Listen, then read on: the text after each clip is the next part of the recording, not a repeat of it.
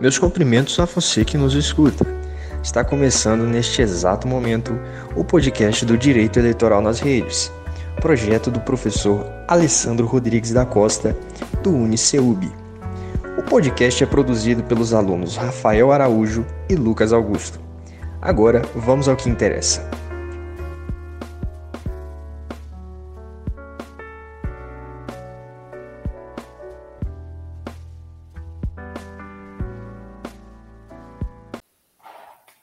Boa tarde.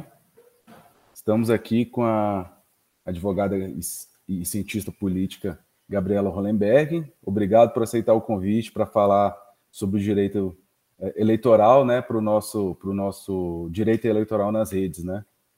A doutora Gabriela é especialista em direito eleitoral, ela tem 15 anos de experiência em campanhas eleitorais, é sócia fundadora do, do, do escritório Hollen, é, Gabriela Hollenberg Advocacia, membro fundadora da Academia Brasileira de Direito Eleitoral e Político e sócia fundadora do, da Quero Você Eleita, né? que é um laboratório de inovação de políticas para fortalecer e ampliar a participação das mulheres nesse cenário eleitoral, em cargos eletivos. Né?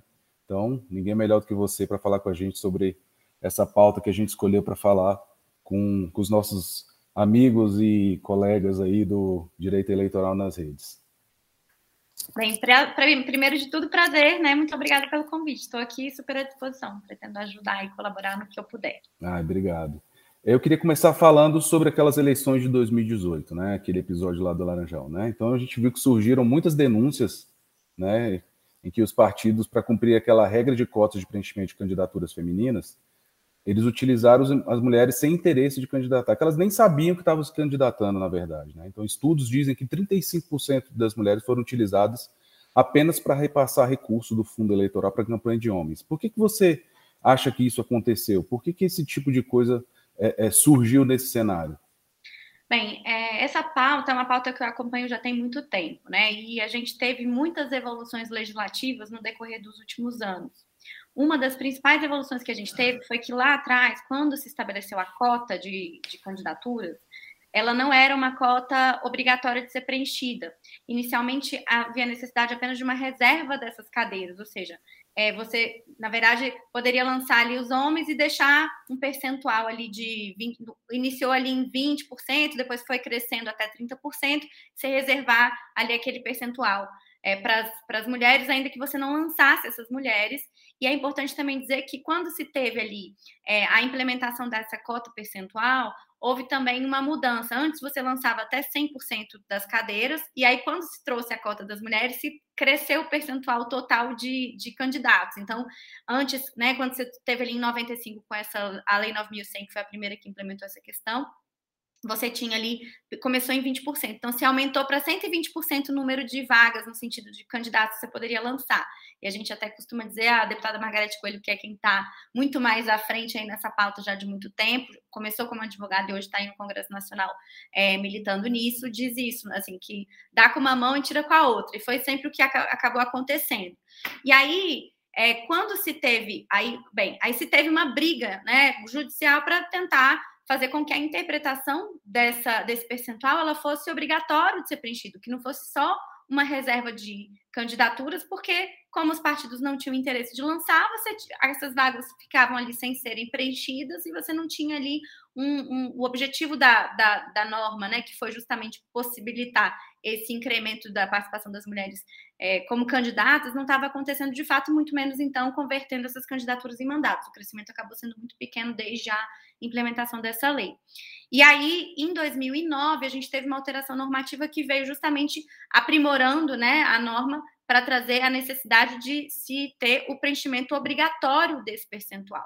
E aí, com isso, você teve, por exemplo, é, o, a gente tem o DRAP, né, que é o demonstrativo de regularidade das atividades partidárias, que é o documento ali da, que a, a coligação ela faz o registro dessa, dessas candidaturas e aí você verifica no caso o partido e a coligação na época, agora não pode mais coligação proporcional, mas na época podia, você tinha o registro ali se fazia essa aferição. Olha, é, poderia lançar, sei lá, é, o percentual de 100, eu vou colocar aqui um número, né? É, 10 candidatos, então três tinham que ser mulheres.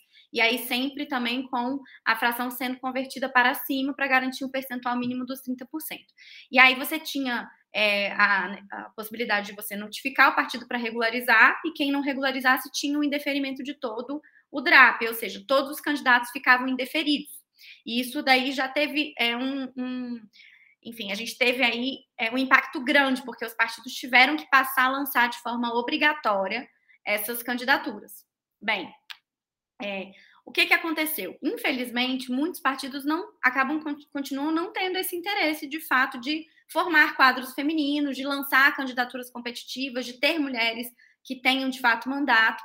E aí, por isso, muitos deles passaram a lançar candidatas que, é, a, a, inclusive até a fraudar, ou lançar candidatos que de fato não eram candidatos, fazendo ali algum acordo, né? No caso, aquela que era de repente secretária do partido, aquela que era irmã é, de um candidato, enfim, e você fazia ali um acordo, lançava aquela, aquela mulher como candidata, e aquela mulher que se lançava às vezes como laranja, no caso, sem ser uma candidata verdadeira, muitas vezes sequer tinha noção de qual era o prejuízo que ela poderia estar tendo na sua própria vida é, é, é pública, no caso, porque é, a gente tem uma série de é, consequências para quem né, comete esse tipo de, de infração, inclusive porque a gente tem é, a questão da prestação de contas. Então, muitas candidatas que foram lançadas aí já a partir dessa eleição ali de 2010, 2012, enfim, elas não sabiam, por exemplo, que tinham que prestar contas para a Justiça Eleitoral. E como elas não eram candidatas, né, de fato, elas não, não fizeram campanha, e aí quando lá na frente, né, se teve a consequência, por exemplo, de não ter a quitação eleitoral, elas ficaram com impedimento, por exemplo, de assumir um concurso público, não conseguiram tirar passaporte. E por quê? Por desconhecimento, porque não sabiam que, a partir do momento que você é, assume ali né, essa, essa é, enfim, essa obrigação, no caso, esse dever, sendo candidato, você acaba assumindo uma série de obrigações. Então, elas não sabiam quais eram as obrigações, quais eram as consequências daquela ação que elas estavam tomando lá atrás e gerou, então, uma série de consequências. Então, você tem. É, e aí, você teve, então, os partidos que não se preocuparam em formar quadros, e aí a gente tem sempre esse discurso, ah, mas as mulheres não se interessam, ah, mas elas não querem, mas os partidos não, né, no geral, é claro que a gente vê que muitos partidos têm mudado isso, até porque essa é uma pauta que tem crescido muito, né? E as próprias mulheres têm cobrado dos partidos, não só as mandatárias, mas também, né, a sociedade civil tem cobrado que os partidos se posicionem de uma forma diferente, a pauta da mulher tem crescido muito, mas muitos não se preocuparam com isso, e aí quando chega ali, né, nos 45 do segundo tempo, quando tem que formar chapa, é que eles vão atrás de mulheres para serem candidatas e acabam, acabaram não formando esses quadros, e tem dificuldade sim, porque não é fácil, você tem para ser candidato, você vai ter que abrir mão ali, por exemplo, é, se você tem um cargo público, você vai ter que se afastar, se você é comissionado, você vai ter que se exonerar. Então, você tem uma série de necessidades, né, de requisitos que você vai ter que preencher, enfim, e que às vezes eles não vão conseguir mesmo quadros para poder formar e acabam lançando, e às vezes até sem o conhecimento da mulher. Isso aconteceu muitas vezes, assim, de mulheres que nem sabiam que tinham sido lançadas candidatas, porque os, o partido é, é, fraudou a assinatura dela, por exemplo, no registro de candidatura. Infelizmente, isso aconteceu é muito. Então, assim, é, e aí a gente viu isso acontecendo, e aí é bacana de trazer a experiência da deputada Margarete, porque como ela militou muito como advogada, ela que trouxe lá no Piauí, né, lá atrás, ela começou com a, tese de que, olha, é, isso constitui fraude, né? Se constitui fraude, para os fins eleitorais, isso tem que ter uma consequência. E a consequência tem que ser aí a cassação de toda a chapa, porque esses votos não são válidos. Então você tem que ter uma consequência jurídica para isso, sim. Isso, essa fraude, ela tem que ter. É, a gente tem, né, no, na ação de impugnação de mandato eletivo, que é uma das ações de cassação, a figura da fraude. Então essa fraude aqui cabe para essa questão, essa fraude à lei, ou no mínimo um abuso, um abuso de poder político. E aí a gente foi avançando. E aí o primeiro caso que se teve né, de discussão disso é, lá atrás foi o caso de José de Freitas, é, do Piauí. Primeiro caso lá, quando se discutiu, oh, é possível não é possível, porque o TRE tinha, é, tinha extinto a ação, falando, olha, não cabe, para esse tipo de questão aqui não cabe. E aí a ação foi ao TSE, e aí o TSE disse, bem, é sim cabível, é, então vocês vão ter que julgar o mérito. Então, aí foi um primeiro passo, o reconhecimento inicial dessa questão. Depois disso, é, aí, no caso, né, o processo de José de Freitas voltou até instruir, tudo acabou perdendo objeto. Depois disso, essa tese retornou ao TSE, em, no caso de Valência do Piauí. E aí, no caso de Valência do Piauí, foi a primeira vez que o TSE de fato se debruçou, teve o processo estava amplamente instruído e decidiu então que é, quando se tem a fraude, né, a cota de gênero numa situação como essa, a consequência que pode acontecer, né, uma vez provado, e aí o tribunal define uma série de requisitos para demonstrar que a configuração dessa candidatura laranja, que não é uma coisa simples, porque tem gente que eventualmente tem algum problema, tem gente que renuncia porque é, né, realmente entendeu que era o caso de renunciar, que é uma questão simples, que é uma, uma questão que às vezes acontece mesmo, que é comum, é, ou, por exemplo, ah, é, tem gente que de fato, sei lá, ficou doente, não fez campanha, porque. Mas então, né, você tem uma série de possibilidades. Ah, é, no caso, prestação de conta zerada, né? Ninguém faz campanha sem gastar nada. Né? Então, assim, alguma coisa foi gasta, ainda que tenha uma doação estimável em dinheiro, aconteceu alguma coisa. Você não tem como fazer uma campanha sem nada, você tem que ter advogado, você tem que ter contador, cadê? Né? Enfim. É, e aí, outros, né, outras. É, a verificação das redes sociais, da propaganda, se foi feita, se não foi feita, quantos votos ela teve. Então, uma série de requisitos para verificar se configurou ou não uma candidatura laranja. E uma vez configurando candidatura laranja com uma prova robusta, levando a cassação de toda a chapa. E aí, é, isso foi importante para quê? Sinalizar para os partidos: olha, não toleraremos mais né, que não se cumpra essa regra. Essa regra veio para ficar e é importante que os partidos façam isso, porque senão não se caça só quem praticou a conduta, mas se caça toda a chapa. É bem verdade que teve ali alguns outros precedentes é, que o tribunal chegou a não caçar a chapa inteira, a caçar só quem de fato praticou. Então, isso é uma coisa que ainda a corte ainda não está muito consolidada, essa interpretação. E aí é importante dizer também que essa questão está no novo Código Eleitoral, já prevendo de forma muito específica que sim, a cassação é para toda a chapa.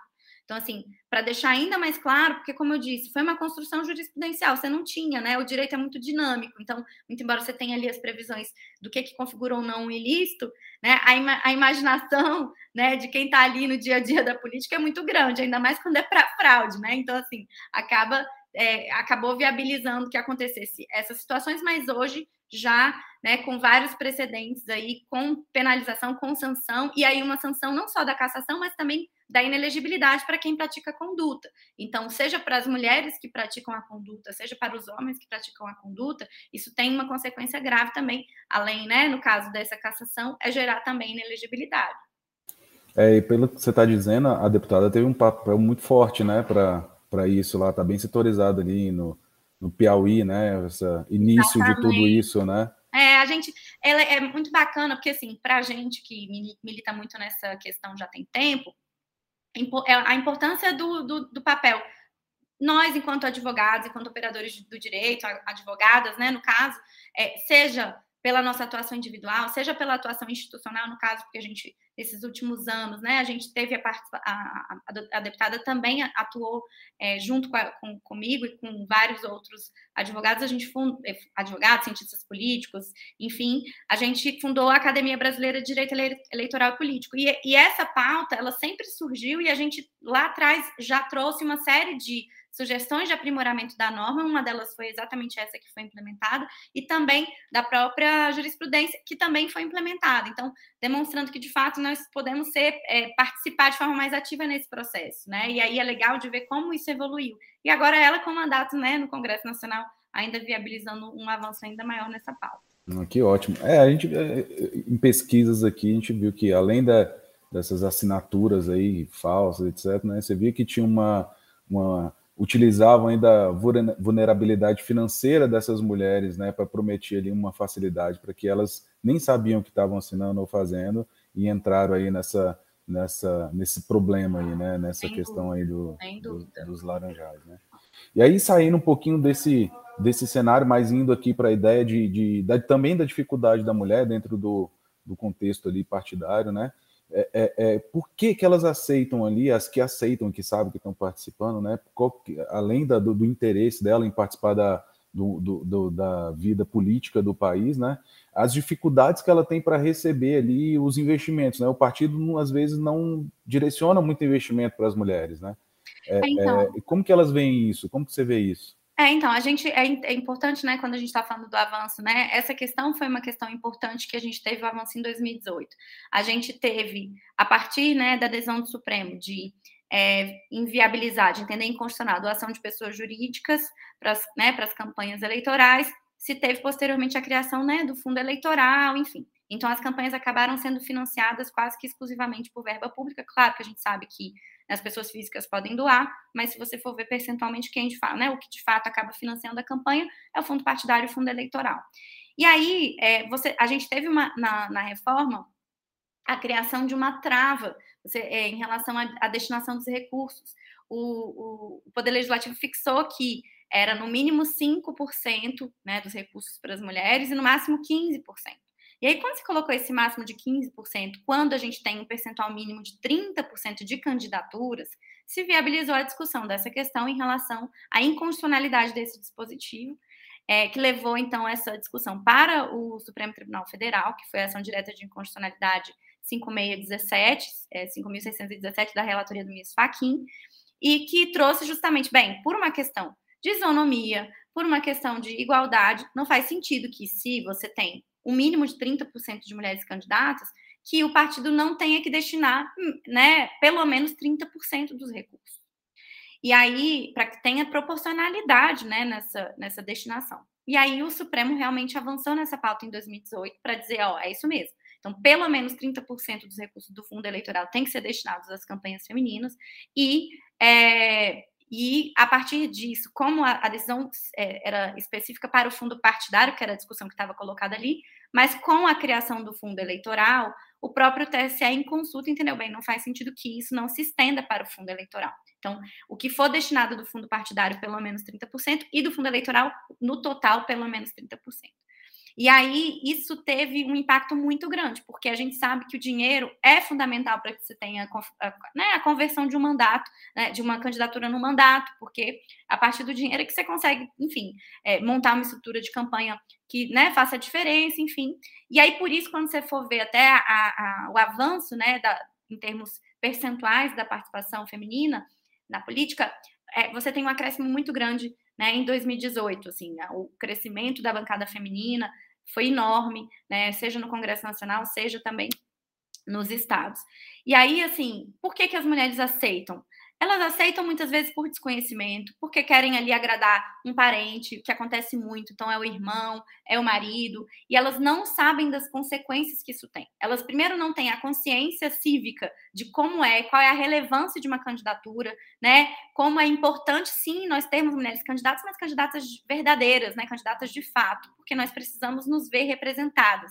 E aí acabam por uma questão ali, né, de é, fazendo um favor para alguém, é, pode ser um parente, normalmente é um parente, ou é um chefe, que também uhum. acaba tendo ali uma relação é, né, de poder que se estabelece, e acabam é, é, é, cedendo. E aí, com isso, sem conhecer quais são as consequências, acabam criando problemas muito graves depois é como eu disse, é, ficando ali, não cumprindo com as suas obrigações perante a justiça eleitoral, ficando sem quitação eleitoral, ficando inviabilizadas de assumir concurso público, ficando eventualmente também sem passaporte, você tem uma série de possibilidades de consequências e também podem acabar ficando inelegíveis.